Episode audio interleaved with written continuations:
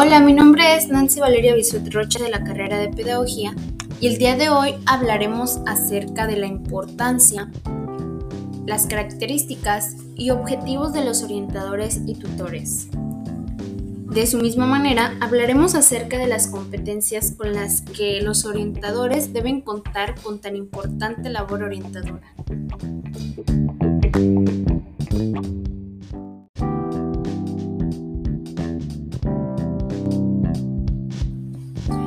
Para empezar, podemos decir que el tutor es la persona que se encarga de cuidar a otra que no puede hacerlo por sí sola. Bajo esta premisa, los alumnos de nivel medio superior son muy desprotegidos en su adaptación del cambio de la secundaria a la preparatoria, ya que podemos conocer que son dos sistemas educativos muy diferentes. Esto les puede causar conflictos académicos y personales. Se sabe que los docentes de asignatura son designados a realizar la tarea del tutor, la cual puede llegar a confundirlo un poco porque se convierte en transmisor de un conocimiento y en guía del estudiante para el logro de sus metas. Esto implica que el docente debe tener claras las funciones propias de un tutor académico, ya que deberá trabajar con los alumnos de manera personalizada y grupal durante su proceso formativo, con el fin de detectar de manera oportuna y clara los factores de riesgo que pueden afectar su desempeño académico o incluso su permanencia en la escuela. El tutor académico de un grupo es el encargado de dar acompañamiento académico a los estudiantes y es quien de manera individual o grupal tendría que realizar las siguientes actividades como parte de su tarea por ser un designado o tutor. El punto número uno es diseñar y sugerir estrategias que favorezcan la permanencia y el desarrollo de una trayectoria académica con categoría de alumno regular. Número 2. Dar a conocer técnicas o estrategias de estudio que permitan mejorar sus hábitos de estudio eficiente. Número 3. Promover la autoaceptación y el respeto para sí mismo y con los demás. Número 4. Promover la convivencia sana. Número 5. Orientar en todo tipo de proceso administrativo y académico. Número 6. Promover la buena relación y comunicación familiar. Número 7. Establecer estrategias que permitan que el alumno identifique sus fortalezas y debilidades. Todo esto nos sirve que para que un docente sea experto en su, en su asignatura, pero con poca experiencia en cuestiones de psicología, no es fácil realizar las actividades propias de un tutor, mucho menos desarrollar estrategias que le ayuden a alcanzarlas. Pero algo que siempre se debe de tener en claro es el objetivo que estos maestros tienen en el proceso radical de orientar al estudiante para comprenderse a sí mismo a fin de que pueda resolver sus propios problemas y se le brinde apoyo para que llegue a una solución decidida por él mismo.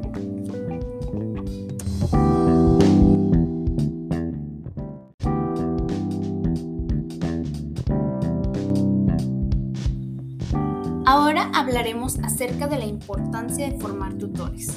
Como ya lo hemos mencionado, los tutores de la educación a nivel medio superior están formados en su mayoría por docentes de asignatura, que no cuentan con un perfil en el área de psicología o de pedagogía. Y esto ha originado que al momento de llevar a cabo su tarea de tutor incurran en una serie de errores que impidan el cumplimiento del objetivo de la tutoría académica. Entre ellos, los que se han observado con más frecuencia son apropiarse los problemas personales y familiares de los tutorados, afanarse en resolver problemas del tutorado en lugar de darle las herramientas para que lo resuelva solo, querer dar terapia psicológica al tutorado sin contar con una preparación previa suficiente ni adecuada. Y por último, no canalizar de manera adecuada el tutorado.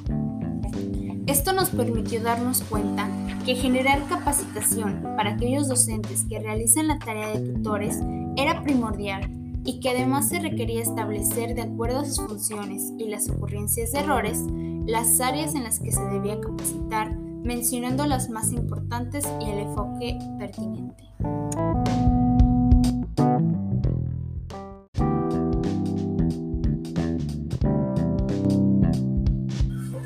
Bueno, ya hablamos acerca del tutor, como bien lo mencionamos, ahora sigue el papel del orientador. Podemos decir que el bienestar emocional, personal, social, así como académico de los niños y jóvenes es uno de los focos de atención más importantes en las escuelas.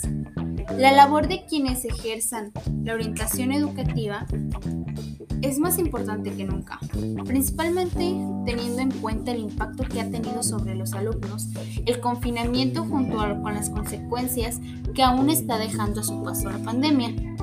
En este sentido, la orientación educativa se ha considerado siempre una pieza clave en el engranaje del sistema educativo, pero hoy en día lo es más que nunca. En sí mismo, el papel del orientador debe servir de guía en el proceso educativo y del crecimiento personal de los alumnos, no solo en un sentido didáctico, sino también pedagógico en el recorrido de los niños y jóvenes, hasta su edad adulta. El orientador tiene un rol multidisciplinar para trabajar con el alumnado en toda su globalidad. En primer lugar, Cabe destacar que para el desarrollo de las funciones del orientador es necesario que el profesional tenga una visión global en diversas disciplinas y sea polivalente. Podemos identificar las competencias más destacadas clasificándolas en cuatro áreas. En el primer lugar tenemos las competencias técnicas, que implica dominar la información sobre estudios y profesiones, así como base teórica aprendida a lo largo del proceso formativo. Estudios, conocimientos en el mercado del trabajo, autoempleo, legislación, evaluación y diagnóstico de recursos. Número 2. Competencias profesionales. Son, son, aquellas relacionadas con la aplicación práctica de la formación adquirida, planificación y organización y estrategias para el desarrollo profesional y la búsqueda de empleo. Competencias sociales. En este bloque se incluirían las competencias necesarias para interactuar, podrían ser la comunicación, el trabajo en equipo y la negociación. Número 4, y es la última, que son las competencias personales. Por último, se incluyen las competencias que permiten al orientador avanzar en su desarrollo profesional, las habilidades sociales, la resolución de problemas, el aprendizaje permanente y la toma de decisiones, junto a la creatividad, la resistencia, la atención y las capacidades de síntesis. Bueno, por mi parte sería todo. Muchas gracias por estar aquí el día de hoy. Les mando un fuerte a la distancia y hay que seguirnos cuidando. Muchas gracias.